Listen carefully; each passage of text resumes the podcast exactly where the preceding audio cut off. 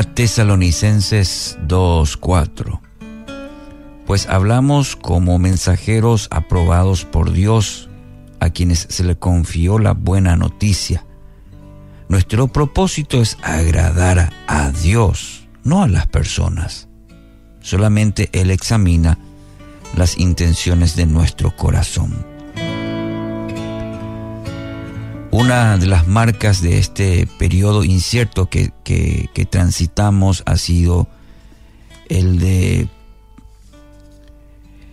infortuno derrumbe de las estructuras que durante siglos han mantenido en pie a la, a la familia. En una cultura en la que somos testigos de un notable deterioro en la capacidad de construir relaciones, relaciones sanas, eh, las bases que sustentan la sociedad hoy en día se ven seriamente comprometidas. El resultado, el resultado de esta insuficiencia es que llegamos a la adultez sin poseer las herramientas necesarias para edificar relaciones maduras.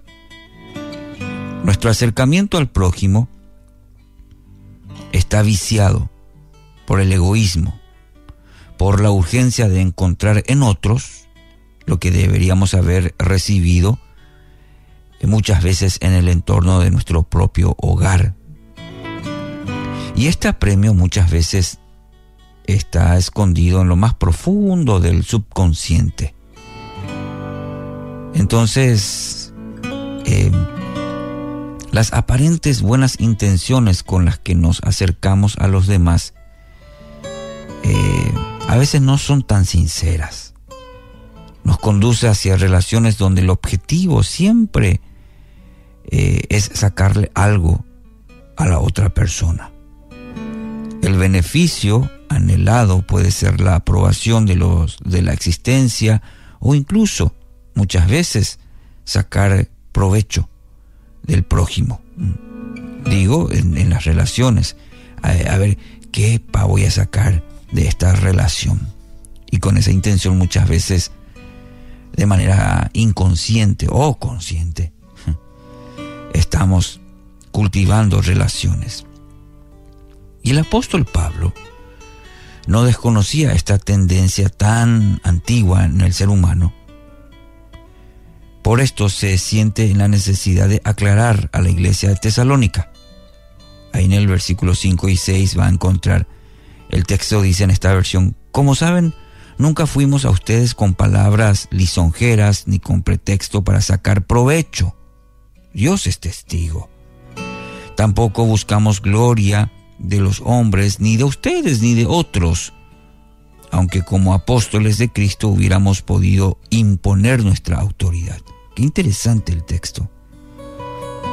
Bastante sincero el apóstol Pablo, pudiendo sacar provecho, no lo hicieron. Mi querido oyente, qué maravillosa es la preciosa libertad que alcanzamos cuando el Señor nos libra de la necesidad de querer agradar o usar a los hombres.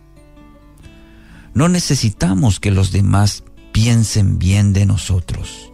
Y, esto vemos en el texto de hoy, el apóstol Pablo. Mucha gente cae presa, inclusive en el ministerio muchas veces de querer agradar a todos, a ver qué van a decir de mí. Y esa regla que a veces nos autoimponemos nos va marcando nuestra vida, eh, nuestro ministerio. No requerimos de la aprobación de los demás, porque hemos decidido vivir buscando agradar a aquel que está por encima de todo imperio humano, diríamos. ¿eh?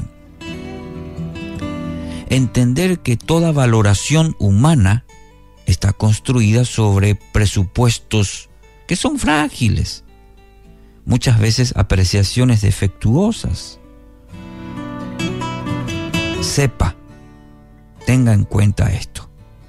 Solamente nuestro buen Padre Celestial ve con absoluta nitidez las intenciones, las motivaciones escondidas de nuestro corazón. Y no sé si eso le genera alegría o le produce temor.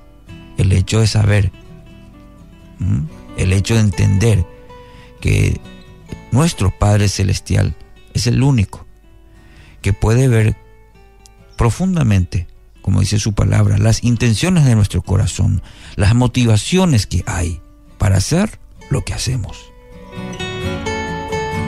Entonces, su opinión, la opinión del Padre, es la única que realmente tiene peso, debería tener peso. No se deje arrastrar, no se deje llevar, quizás por esas palabras que escuchó, que conoce, o que usted mismo está pendiente de los demás, de la opinión de los demás para que eso o alegre o destruya su corazón. Lo importante es como el apóstol Pablo dice aquí, nuestro propósito es agradar a Dios, no a las personas. Solamente Él examina las intenciones de nuestro corazón. Medita y siga, siga en este texto de Primera Tesalonicenses 2.4, encontrando esa riqueza espiritual para alentar el corazón, su corazón, porque aquel Padre Celestial, aquel que lo creó, sabe inclusive las intenciones de su corazón. Y eso debe animarlo, motivarlo hoy. Saberlo nos hace libres de la aprobación o desaprobación de los demás. No vamos a vivir con esa regla constantemente, sino saber que hoy, este día que Dios nos dio, que Dios te dio, de todas las cosas que haga para Él, encuentre un corazón eh, íntegro, saludable, sabiendo que todo lo que hacemos es para Él, no para las personas. Padre Dios, gracias por este nuevo día. Gracias porque de ti no podemos esconder nada. Conoces lo que hay en mi corazón hoy y realmente en, el día de hoy quiero agradarte a ti por sobre todas las cosas. No a las personas. Que mi motivación hoy no sea la persona, sino seas tú en todo lo que haga en el día de hoy, aún en los pequeños detalles. Quiero agradarte a ti, en el nombre de Jesús.